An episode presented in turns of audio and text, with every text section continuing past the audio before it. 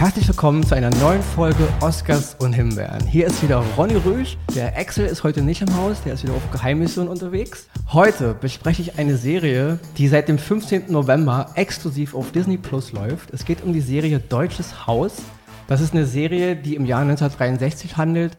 Es geht um den ersten Auschwitz-Prozess, der damals in Frankfurt stattgefunden hat. Und es basiert auf dem Debütroman von Annette Hess die auch gleichzeitig die Drehbuchautorin ist dieses, dieser Serie. Annette Hess, kommen wir gleich später noch zu, ja. In die Hauptrollen in dieser Serie spielen Katharina Stark, Aaron Alteras, Thomas Brenn, Anke Engelke, Henry Hübchen, Ricarda Seifried, Heiner Lauterbach, Iris Berben, Alice Dreyer, zwinker ich mal kurz rüber mhm. zu dir, mhm. ja. Max von der Gröben und auch eine Menge andere Leute. Also eine Szene und eine, eine schauspielerische Leistung in dieser Serie hat mich natürlich umgehauen. Das war die von Iris Berben. Mhm. Die fand ich ganz, ganz klasse in der zweiten, in der zweiten Folge. Aber es gab auch eine andere Szene und einen anderen Schauspieler, der nur eine Nebenrolle in dieser Serie hat. Ja, aber das hat mich wenn nicht sogar ein klein bisschen mehr getriggert, aber darüber rede ich jetzt gleich. Und zwar habe ich heute den Schauspieler, Theater- und Filmschauspieler Sabine Tambrea in meinem Podcast. Ich sage mal kurz Hallo. Hallo, ja. vielen Dank, dass ich hier sein darf. Ja, ich danke dir, dass du dabei bist. Du spielst in dieser Serie den Verteidiger Fritz Jericho. Mhm. Und man muss dazu sagen, ähm, eigentlich wurden damals die 22 Angeklagten, die da ver verurteilt oder, oder angeklagt waren, in dem Prozess von 19 Verteidigern genau. ja, verteidigt. Und in der Serie ist es auf eine äh, Person fokussiert. Ja. Mhm. Das bist du, das spielst du. Bevor wir jetzt über die Serie reden, hätte ich mal kurz noch eine Frage zu Annette Hess. Ja. Annette Hess hat ja nun in den letzten Jahren eine Menge Serien konzipiert, die, an die wir uns alle erinnern. Ja. Weißensee und natürlich die Kudam-Serie. Ja. In der Kudam-Serie bist du auch dabei. Ich bin nicht mit allen zufrieden gewesen, bei Weißen See nicht, aber gerade zum Ende hin, auch bei Kudam nicht. Mhm. Und auch die Serie Wir Kinder vom Bahnhof Zoo, die mochte ich überhaupt nicht, die war auch von ihr, ja. Okay. Und sie hat ja nun auch diesen Roman geschrieben, Debütroman, und jetzt macht sie auch die Serie, sie ist Showrunner, sie hat die Drehbücher geschrieben. Du hast schon mit ihr gearbeitet, auch in Kudam. Und deswegen, die Arbeit mit ihr, ist das ein Druck für dich, wenn auch der Dreh, also der Drehbuchautor auch gleich der Romanautor ist? Peilt sie dann immer hinter und sagt so und so und so und so? Oder hast du gesagt, nee, ich habe trotzdem freie Bahn? Also wie ist die Arbeit mit Annette Hess an so einem Projekt? Also ich habe jetzt 14 Filme mit Annette gemacht. Echt, und, so viele? Ähm, das passiert nicht einfach so, sondern okay. das basiert auf einer enormen Wertschätzung, die ich für sie empfinde. Okay. Äh, egal was Annette Hess schreibt, ich sage blind zu, okay. wenn es da eine Rolle für mich gibt. Ähm, ja, also ich bin nur voller Lobes für, für sie und äh, finde es großartig, dass sie den Mut hatte, sich diesem Thema zu widmen und sich da einzuarbeiten und äh, ja, dem Gewesenen so viel Gehör zu verschaffen. Äh, das ist einfach. Äh wow, echt jetzt, Leute? Äh, das ist krass. Das waren auch noch die Hauptdarsteller. Also, das war Aaron Alteras okay. und Katharina also, Stark. Ich lasse das dritte hier, ich schneide das nicht raus. Wir wurden gerade unterbrochen von anderen Hauptdarstellern hier. Ja, okay. es gibt Schlimmeres okay, als das, oder? Schlimmeres. Okay. Nee, äh, also Annette, natürlich ist es immer ein, ein Druck und ein der tiefe Wunsch, der Sache gerecht zu werden, die sie da geschrieben hat. Aber mittlerweile habe ich auch das Selbstvertrauen in mich, dass sie ähm, mich nicht fragt, wenn ich den Sachen bislang nicht gerecht geworden mhm. wäre. Also da bin ich recht entspannt und ich weiß, das, was sie schreibt, das ist immer die Basis für eine fantastische ja. Arbeit und für eine Rollenarbeit, die, die fliegen kann am ja. Ende. Weil du ja auch hier im Grunde ja nur eine Nebenrolle hast, nicht? Also es gibt ja eine Menge große Hauptrollen mhm. in dieser Show. Aber wie gesagt, ein, wie ich eingangs sagte, es ist die Szene von Iris Berben, die mhm. natürlich ganz toll ist. Also Frau Berben, ihre Leistung ist hier wirklich groß, ja, was sie da abliefert. Aber es ist eine Szene, ja, das ist diese Uhrenszene, mhm. ja, wo du, also ihr Vater halt nach Auschwitz, weil ihr da halt nochmal vor Ort so die Vermessung machen wollt, weil es da im Prozess Probleme gibt. Die einen sagen, die Baracken waren dort und die, die Privathäuser waren hier und da wird halt so darauf gesprochen, die konnten das nicht sehen. Ist ja so eine krasse Geschichte. Ich meine, ich arbeite in so einem Lager und will irgendwas nicht mitbekommen haben. Aber gut, deswegen fahrt ihr da nochmal hin. Und da gibt es eine Szene, in der du als, also der, der Chefverteidiger da, deine Uhr verloren hast, weil die weg mhm. ist. Und du bist eigentlich schon mit den 22 Angeklagten, ja, der Böse dieser Show. Also du bist halt, ich meine, du bist zwar Anwalt, aber du bist schon, ich habe da irgendwie Sachen gelesen, also Kritiken, dass du jetzt sehr kalt wärst und sehr, mhm. und das bist du irgendwo auch nicht. Man fragt sich da ein bisschen, ist das ein Verteidiger, der jetzt ähm, einfach nur seinen Job macht, weil jeder das mhm. Recht hat auf Verteidigung? Oder ist der, steht der auch irgendwie hinter diesem Wahnsinn? Das kommt nicht so ganz rüber, fand ich so, ja. Mhm. Weil du schon sehr, sehr diabolisch bist, nicht? Also du bist sehr kühl. So als und, Typ. Ja, ich weiß, ja, ja, aber das ist halt krass. Und deswegen, man mag diesen Typen nicht, kann man per se schon nicht. Mhm. Auch wenn ich immer der Meinung bin, jeder hat eine Verteidigung verdient, ja, das ist halt in, in, einem Rechtsstaat so. Aber dennoch mag man diesen Typen nicht. Aber diese Szene in Auschwitz, wo er seine Uhr verliert, ja, die, die er von seiner Mutter bekommen mhm. hat.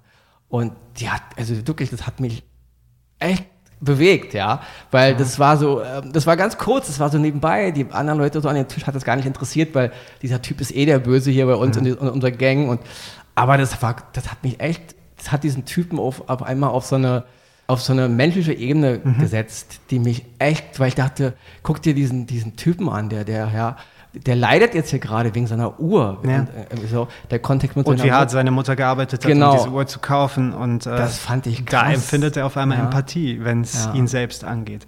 Und das, was du beschreibst, war für mich natürlich auch die Situation beim Drehen, dass ich eine Figur gespielt habe, die ich eigentlich von meinem moralischen Kompass her verachte. Ja.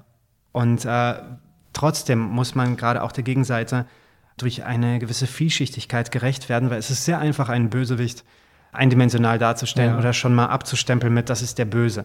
Ja. Ähm, die, die wirkliche Auseinandersetzung beginnt damit, wenn das Böse nicht direkt sichtbar ist, äh, sondern äh, einfach ja, ein Teil von uns ist und ja, von, von und das macht diese Figur so, so schwer für mich, sie damals gespielt zu haben. Und diese, also mal kurz zum Inhalt, ja, wir haben halt fünf Folgen, die sind alle bei Disney verfügbar. Das Deutsche Haus basierend auf dem Roman von Annette Hess, wie schon gesagt. Die, der Hauptrolle ist natürlich Katharina Stark. Sie spielt halt äh, eine junge Frau, die halt eine polnische Übersetzerin ist. Ist sie nicht sensationell? Und, ja, sie ist gut, ja, das ist. also ich habe noch nie eine, eine junge Schauspielerin ja. sich so die Seele aus dem Leib Ja, ist ja auch, weil ist sie ist ja auch, sie kommt ja auch, sie ist ja eigentlich ziemlich neu noch im Geschäft, also er kann ja nicht auf eine riesige. Ja, ja. Du hast ja schon mehr zu bieten jetzt, ne? Okay, aber es, die ganzen Namen, die, schon natürlich, ganzen nicht? Namen auf diesem ja. Plakat diese, diese junge Frau trägt ja, die Serie. Macht sie wirklich. Ja. Unfassbar. Weil sie auch gerade, weil sie auch das Sinnbild ist für die damalige Zeit dieser Generation. Ja, ich meine, wir reden hier vom Jahr 1963, ähm, 20 Jahre nach dem Holocaust. Und das ist gar kein Thema in Deutschland. Ja, man hat es so, ja. so weggeschoben. Die, die dabei waren, wissen es natürlich. Niemand will darüber reden. Und die Generation von, die halt, die, die halt jetzt Katharina Stark spielt, fällt da so rein. Sie geht, sie geht zu diesen Prozessen, weil sie eben Polnisch kann, weil sie übersetzen soll. Und auf einmal hört sie da Grausamkeiten. Und ähm, dann ja, wird sie damit konfrontiert. Ja. Und damit wurde damals in Deutschland auch eine ganze Generation konfrontiert, was natürlich krass ist. Aber ja, ich meine, nach 45 und den ganzen Würden des Nachkrieges, da gab es erstmal andere Probleme. Ja, so krass es klingt, aber das Land war in Trümmern und da hatte keiner großes Interesse. Auch, auch die Amerikaner und die ganzen Besatzungsmacht hatten kein Interesse daran, jetzt hier groß. Man hat ja viele dieser Nazi-Schergen wieder übernommen, ja, in die Verwaltungsstrukturen, in, an alle, in die politischen Strukturen.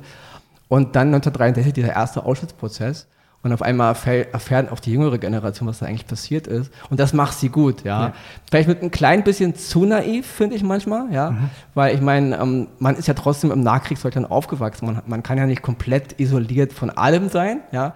Da weiß ich nicht, ob das, ob das jetzt so war, dass man überhaupt nichts davon hätte wissen können. Mhm. Ja. Aber andererseits, wir wissen heute, wie es in unserer Gesellschaft ist, trotz unserer großen Aufklärung, und unseren Möglichkeiten wissen auch viele von vielen Dingen nicht. Auch wenn man ja. von etwas weiß, tut man ja. so, als wüsste man nichts davon ja. und das ist mindestens genauso schlimm. Genau. Also da ist mir eine naive Hauptfigur, die natürlich auch dramaturgisch so konzipiert ja. ist, äh, ist mir da lieber als. Ja, das funktioniert ja auch, weil das ist ja auch das Thema, nicht? Mhm. Was ich ein bisschen kritisieren muss, ich meine, auf jeden Fall in unserem Podcast, ihr wisst es, wir empfehlen, wir vernichten, ich empfehle die Serie absolut, ja. Die mhm. Serie kriegt in unserem Jargon auf jeden Fall einen Oscar. Die fünf Folgen sind alle toll, ja, sie bewegen, sie sind toll inszeniert, gerade auch für eine deutsche Serie. Ich war sehr beeindruckt von einigen mutigen Szenen auch. Mhm. Das war zum Beispiel Beispiel die Schweigeminute-Szene an der, ja. an, der, an der Wand, wo in Auschwitz die Menschen erschossen wurden.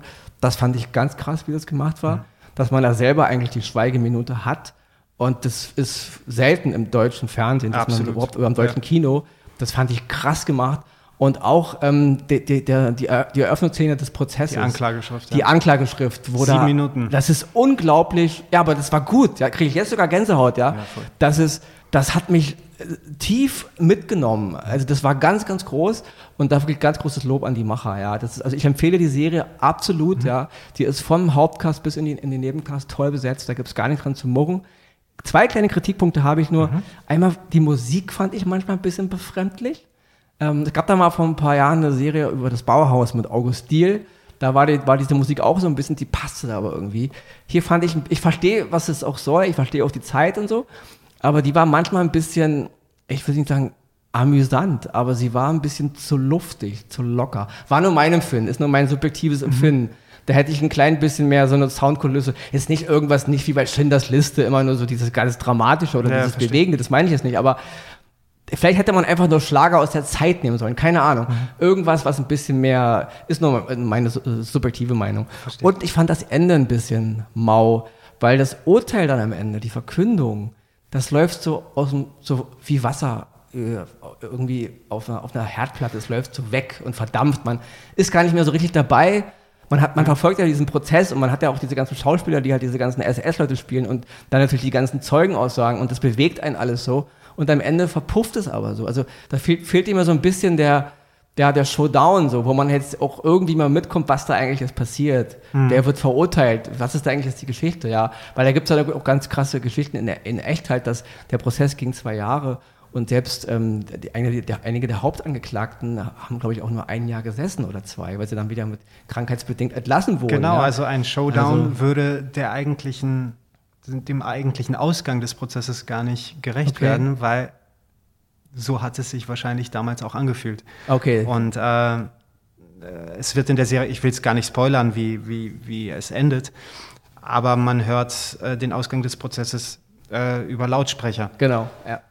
Und äh, wenn man das jetzt übersetzt auf die heutige Zeit, was waren die Auswirkungen des Auschwitz-Prozesses?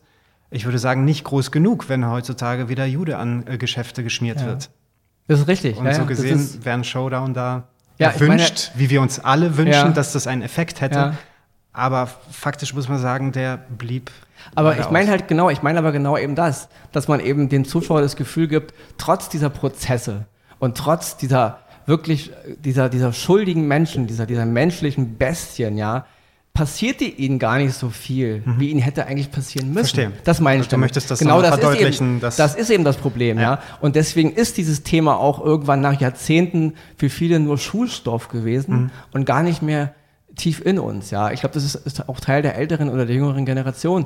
Viele sagen dann immer, ja, ist ja langsam mal gut mit der Geschichte, ja. Natürlich kann man das nie sagen, ja. Gemessen an dem, was da in diesen zwölf Jahren in Deutschland gemacht wurde und auch diesen Menschen angetan wurde, das ist, das ist eine, ist eine ewige Schuld in der Menschheit. Das kann man Absolut. gar nicht oft genug darüber sprechen, nicht? Aber genau das fehlte mir eben. So ein kleiner, eben, das, das ist eben, ich verstehe, was, was man, dass man beim Zuschauer dieses, diesen Effekt auslösen wollte, aber ob das dann auch wirklich bei, den, bei vielen Betrachtern ankommt, glaube ich nicht. Die fühlen sich dann ein bisschen alleine gelassen, wo die denken, ich hätte jetzt gerne gewusst, was passiert irgendwie, ja.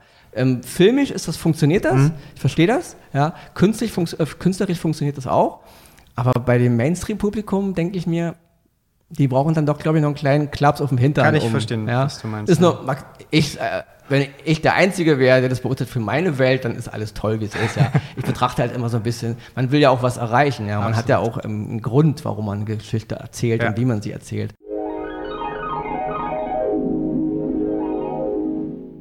Und da ist schon die, sag ich mal, die Quintessenz, dass man gar nicht so viel am Ende ähm, Wahrheit, äh, nicht Wahrheit, aber Gerechtigkeit bekommen hat, mhm. das fehlte mir ein bisschen, ja. Weil da geht es dann wieder mehr um die, und auch einige Protagonisten verschwinden irgendwie so, ja. Mhm. Da sind so, ja, der, zum Beispiel der Charakter, den Heiner Lauterbach spielt, das ist dann am Ende einfach so, die sind dann weg. Ja, man hat ja nun fünf Folgen geguckt und so. Und klar, die, die, die, die Hauptdarstellerin Katharina Stark, die bekommt natürlich ihr Ende. Ja ich verstehe, ich verstehe den Ansatz, ja. Aber in der heutigen Zeit und gerade in dieser modernen Serienlandschaft und wir wissen in den Streamingdiensten, die bomben uns ja zu, ja. Der, der Zuschauer wird ja, der kommt da gar nicht mehr hinterher. Ich mache das jetzt beruflich, aber ich komme kaum hinterher. Meine privaten Sachen kann ich schon lange nicht mehr gucken, die oh, ich für mich Wahnsinn. gucken möchte und auch für meine Arbeit, ich komme kaum hinterher, da alles zu gucken. Ja. Deswegen, äh, das wird es ein bisschen schwer haben, ja. denke ich. Nicht? Da werden viele sagen, ähm, ja. Dennoch, wie gesagt, es ist, eine, es ist eine, eine tolle Serie, es ist eine wichtige Serie und ich kann jedem nur sagen, guckt euch die an, weil das ist, weil wir sind damit aufgewachsen mit der Geschichte. Wir haben das im Schulunterricht gelernt, ja, mhm. diese ganze, diese ganze Barbarei. Aber in der Zeit gab es wirklich eine Generation von Menschen, die wussten davon nichts. Und das denken denk mir immer heute, wie geht sowas überhaupt nicht? Ich persönlich habe Großeltern, also ich bin halt auch schon ein bisschen älter, ich bin nicht mehr der Jüngste, auch wenn ich so aussehe. Ja. Hast ähm, das glaube ich nicht. Ja. ähm, meine Großeltern mütterlicherseits ich weiß nicht genau, was die gemacht haben, aber die waren auf jeden Fall keine guten Menschen, ja. Und die waren im Nazireich auf jeden Fall irgendwo aktiv. Ich, ich, ich bin mittlerweile tot. Ich kann es heute nicht mehr herausfinden, aber mhm. da, da, da, da schwebte immer was drüber, ja. Das war ein ganz seltsames Verhältnis zu denen, ja. Also die, die kamen oben aus der, aus, aus, aus, hier in der Nähe von Hamburg, haben, bin ich geboren auch, aber dann nach Berlin-West gekommen. Das war immer ein ganz komisches Verhältnis, ja. Verstehe. Da ist, die hatten garantiert auch irgendwas zu tun mit irgendwelchen dunklen Dingen, ja. Aber das war halt kein Thema, ja. Damals war ich zu jung, um danach zu haken. Also ich bin noch so alt, dass ich da noch Erfahrung mit habe, mit meinen eigenen Familienmitgliedern, wo Schatten herrschten, über die nicht gesprochen wurden. Aber die Generation danach, für die ist das nur Geschichte, ja. Und gerade wenn man heute wieder die aktuelle Zeit sieht, da denke ich, muss man manchmal einfach die, die, die noch ein bisschen mehr an der Hand nehmen. Deswegen nur meine grobe Kritik über diese ja, Serie, verstehe. die ist überhaupt nicht böse gemeint ist, ja. Aber unterm Strich, wie gesagt, ich fand das wirklich ganz, ganz toll, ja. Und wie ist es eigentlich mhm. für dich, wenn du jetzt, ähm, du hast ja nun große, auch schon große Hauptrollen gehabt, mhm. und wenn dann Annette Hesse kommt und sagt, hey, ich mache hier, ich, ich verfilme jetzt meinen eigenen Debütroman, kriegst du aber nur eine kleine Nebenrolle, da denkst du dir, okay, mache ich trotzdem, ja, oder äh, weil du, du nimmst dann im Grunde auch die Dinge an, die dich auch interessieren, egal ob du jetzt dann nur acht Minuten Screentime hast und nicht eben den, den ganzen Film trägst. Ähm, ja, ich, äh, anders gesagt, ich würde jetzt nicht, äh, würde eine große Hauptrolle anstehen, auf diese verzichten. Okay, ähm, ja. Äh, so ist es nicht. Aber äh, es war eine glückliche Fügung, dass äh, zu dem Zeitpunkt bei mir nichts auf dem Plan stand.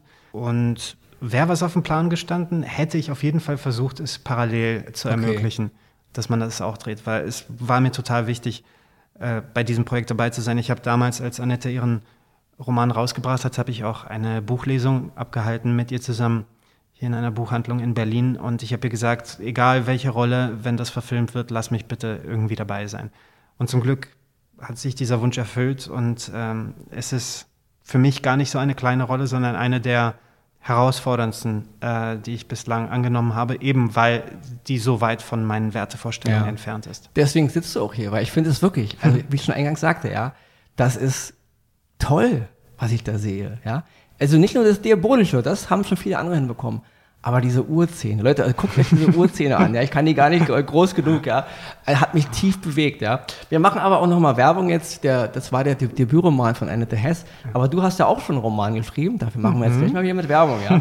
Dein Debütroman von 2021, Nachtleben heißt ja. der, ja. Wenn du darüber ein bisschen reden willst, hau raus, gib ruhig zwei, drei Minuten für deinen Roman, ja. Also ich würde es zusammenfassen, es ist äh, die Geschichte eines jungen Liebespaares, das durch einen Schicksalsschlag getrennt wird und anhand dieses Paares wird die Entstehung des Universums erklärt. Super. Auf 173 Seiten. Finde ich schon geil. so. So, es ist recht komprimiert und die Sprache ist jetzt nicht so, dass man sie in der U-Bahn oder während man, keine Ahnung, wer wird Millionär nebenbei guckt, äh, ja. äh, leicht verstehen könnte. Also ja. man muss sich schon damit befassen. Aber wenn man äh, sich dem widmet, macht es, glaube ich, viel Spaß. Mir hat es sehr viel Spaß gemacht beim Schreiben. Ja so viel Spaß, dass ich jetzt schon an meinem zweiten Sehr Buch sitze, was jetzt äh, meine Familiengeschichte behandelt, nämlich okay. die Flucht meiner Eltern aus ja, Rumänien. Ist ja auch ist ja eine eigene Geschichte, ne? Genau. Genau, ja, das ist wirklich. Und damit befasse ich mich jetzt okay. momentan seit eineinhalb Jahren und nächstes Jahr im Herbst kommt es dann raus. Haben wir das auch abgehakt, ja? Werbung ja. gemacht für den Bücher, das ist wichtig. ich will noch mal eine Sache kurz erwähnen. Also du bist ja einer dieser Schauspieler, den viele schon gesehen haben aber wenn man deinen Namen sagt, sagen viele, habe ich noch nie gehört. Mhm. Ja? Also das ist ja so in der breiten Masse. Ja? Und ähm, wenn ich dann aber ein Foto von dir zeige, sagen alle, ja, der klar habe ich ihn schon mal gesehen. Ja? Du hast ja schon ein sehr markantes Gesicht. Ja? Also du hast auch die große Gabe, das haben ja auch nicht viele Leute, ja, dieses absolute Diabolische zu verkörpern. Ja? Und wenn du da auch nicht lächelst, dann siehst du auch wirklich böse aus. Ja? Das hast du echt in dir. Aber du kannst eben auch dieses, gerade du siehst mir gegenüber, du hast ein wunderbar sympathisches Gesicht, ja. Und das kannst du eben auch, ja. Ähm, es gibt ja diese ganz großen Stars, ja, deutsche Stars. Wir nehmen mal Leute wie Till Schweiger oder Matthias Schweighöfer, ja. Die ich gerne so als Schauspieler, ist das nur meine subjektive Meinung, kannst gerne sagen, ist nicht so, ja. Mhm. Ähm, das sind für mich so Schauspieler von der Stange, ja. Das ist so ein Anzug von der Stange, den du bei C&A kaufst. Der passt manchmal, wenn du gerade eine gute Form hast aber bei vielen anderen Anlässen passt er eben nicht, ja. Die sind absolut Mainstream, die haben mega Erfolg, ja. Ähm, aber die langweilen mich zu Tode. Ja. Ist eine, meine persönliche Meinung, ist das kein Diss gegen die beiden, obwohl es ist ein Diss gegen die beiden. Ja. ähm, ich habe auch schon öfter Himbeeren verteilt an die beiden Produktionen von denen, so ist nicht. Ähm, ich verstehe den, den Charme dahinter, ich verstehe auch mhm. diesen Mainstream-Effekt, warum das so ankommt. Aber als Schauspieler finde ich, das ist oft einfach eine Flatline. Ich nenne die immer so Null-Schauspieler, ja. Also da passiert irgendwie nicht viel. Ähm, man muss sich, glaube ich, irgendwann entscheiden. Du kommst ja auch vom Theater, mhm. nicht? Und ähm, man, man, muss sich manchmal entscheiden, werde ich jetzt ein Mainstream-Schauspieler?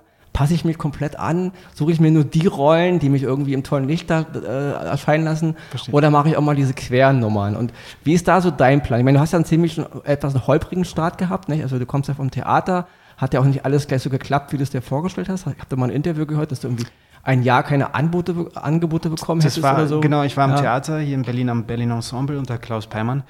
Äh, da war ich von 2008 bis 18 eigentlich. Ja. Und dann habe ich diese riesen Hauptrolle bekommen, Ludwig II. Genau. Das was war ein Kampf war, ja. das die Rolle zu ergattern, weil das waren irgendwie 400 Bewerber. Und dann äh, hat es geklappt und dann denkst du dir, okay, wenn ich das jetzt irgendwie gemeistert habe, vielleicht kommen da noch andere Rollen ja, hinterher. Genau, und, und dem war gar nicht so. Also ein Jahr lang stand das Telefon still und ich konnte einen äh, schönen Studentenkurzfilm drehen. Ja. Aber aus, außerhalb davon kam einfach nichts. Und das war extrem frustrierend, ja, weil, weil man sich denkt, Mensch, hat man schon mal so einen großen Schritt geschafft, wo geht der nächste hin? Ja. Und niemand äh, interessiert sich. Das war schon eine harte Lektion damals. Ähm, aber für mich war es nie eine Entscheidung, gehe ich in den Mainstream oder bediene ich mehr die Arthouse-Hecke äh, nicht die Hecke, die Ecke. Die Hecke Arthouse, auch. Arthouse-Ecke. oh Gott.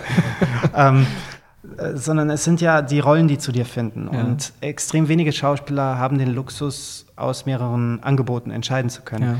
Das war bei mir eigentlich nie so. Wenn etwas äh, mir angetragen wurde, war es glücklicherweise so, dass es mich auch künstlerisch gefordert hat.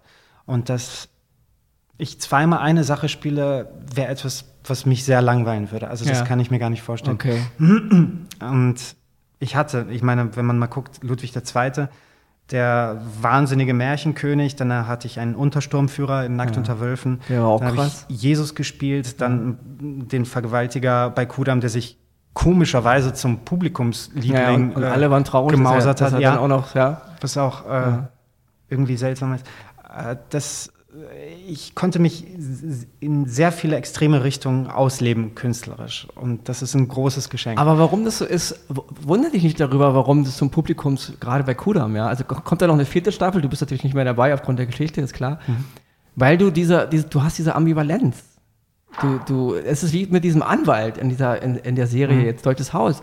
Man, man hat Gefühle für diese Leute, hm. trotz ihrer Schattenseiten, weil, wie du schon eingangs sagtest, wir Menschen sind nicht nur gut, wir sind nicht nur böse, mhm. ja. Und das verkörperst du auf, auf den Punkt manchmal, ja. Und das ist, das ist gruselig manchmal sogar, weil man sich denkt, Mann, nee, den muss man doch jetzt ablehnen, ja. Und das ist gerade das, denk mal, du, du hast es vielleicht, ja, nicht, ähm, also du entscheidest es vielleicht so aus dem Bauch hinaus, aber ich als Konsument von Filmen und Serien, bei, bei mir bleibt zum Beispiel den Auftritt aus Deutsches Haus, bei, den du gemacht hast, der bleibt haften wohingegen diese ganzen äh, Schweiger- und äh, Schweighöfer-Nummern, die vergesse ich nach drei Sekunden, die vergesse ich, wenn ich aus dem Kino raus bin. Ja? Also ähm, klar ist das nicht der große, äh, ja, die Leute, Leute werden ja nicht auf der Straße hinterherrennen und wollen alle Interviews oder, oder äh, Autogramme von dir haben. Aber du wirst einen bleibenden Eindruck hinterlassen. Ja? Und das ist, glaube ich, mehr wert. Ja? Also ich kann dir wirklich sagen, bei allen Leuten, die ich so kenne, die ein bisschen auch Ahnung haben, ähm, ja, wenn die von dir reden, dann leuchten die Augen. Und wenn die von Til Schweiger reden, dann denken die, oh Gott, komm nicht mit dem Typen, ja. Also, man muss halt entscheiden, was man will, nicht? Wie will man jetzt äh, wahrgenommen werden in der ja, Gesellschaft? aber auch, was man sich leisten kann. Ja, okay. Ich meine, ich muss auch eine Miete zahlen und ich könnte mir jetzt nicht erlauben, am laufenden Band alles abzusagen. Wenn jetzt nur noch die gleiche Rolle käme, ja. ich wäre in einem Zwiespalt. Natürlich könnte ich mir einen anderen Job suchen und versuchen, mich so über Wasser zu halten. Aber ich liebe diesen Beruf einfach zu sehr. Und ähm, andererseits funktioniert die deutsche Branche auch über so Stempel, die man hat. Ja. Und wenn man weiß, okay, in dieser, in dieser Richtung ist der oder die Schauspielerin erfolgreich und vom Publikum geliebt, dann wird man den Teufel tun und da irgendwelche Experimente machen, dass man äh, diesen ja, aber, Stempel irgendwie gefährdet. Aber das ist halt, ich glaube, das macht man vielleicht 10, 20 Jahre und dann fällt man ins, ins Loch. So wie, so wie Herr Schweiger ja gerade in ein Loch fällt, ja. Das ist, glaube ich, ich denke, du hast dieses Problem nicht, weil du hast dir schon so, so viele kleine, gute Rollen erarbeitet, dass wenn du jetzt mal zwei, drei Jahre Mainstream machst, Liebeskomödie, dann mach das ruhig. Wenn es erfolgreich ist, das ändert nichts mehr an. es wird mir ja nicht angeboten. Ja, okay, wird bestimmt noch kommen, ja. Aber ich, also ich kann dir nur sagen, als, ich, man muss ja die Miete zahlen, ist mir auch klar, aber ich kann dir wirklich nur sagen, als jemand, der wirklich seit, seitdem ich sechs, ein Baby noch fast war, Filme und Serien konsumiert und ein großer Cineast bin, es gibt Schauspieler, die schätzt man einfach und die vergisst man auch nie, egal ob die böse oder gut spielen. Und das ist im Hinblick der Geschichte mehr wert. Klar, kann man davon jetzt groß sich eine Villa in Malibu leisten? Vielleicht nicht, ja, okay, aber das sind Entscheidungen, die man treffen muss, nicht? Wenn ja, man Künstler es geht ist. ja nicht immer nur ums Geld. Ja. Aber äh, was ich sehr empfehlen kann, ist dann, was im März rauskommt, Herrlichkeit des Lebens, ja. spiele ich Franz Kafka. Auch und, wieder sowas. Äh, Hallo, das, mal, das ist natürlich eine absolute Traumrolle. Ja, deswegen, ja. Also ich kann dir wirklich nur sagen, mach weiter so, ja, nehm diese, ich weiß, ja, es geht auch ein bisschen ums Geld. Aber ich kann dir wirklich nur sagen, ähm, ich kenne niemanden, ja, der, der weiß, wer du bist, der, der, das, der irgendwas Negatives zu sagen hat. Jetzt, wenn die Filme mal hm. sagen, okay, der Film war ich nicht so. Wie Narziss und Goldmund, ja. Ich bin ein großer Hermann Hesse-Fan, ja. Mhm. Narziss und Goldmund, 1930 geschrieben von Hermann Hesse. Ähm, ich habe mich gefreut, oh, mal wieder ein Hermann Hesse-Film, ja. ja. Und dann habe ich gesehen, oh, Niewöhner und äh, Sabine spielen. Jetzt dachte ich mir, boah, das passt wie die Faust aufs Auge, die beiden, ja. Das ist, als, als hätte Hermann Hesse sie selber zusammengesetzt, ja. Und ihr beide war toll.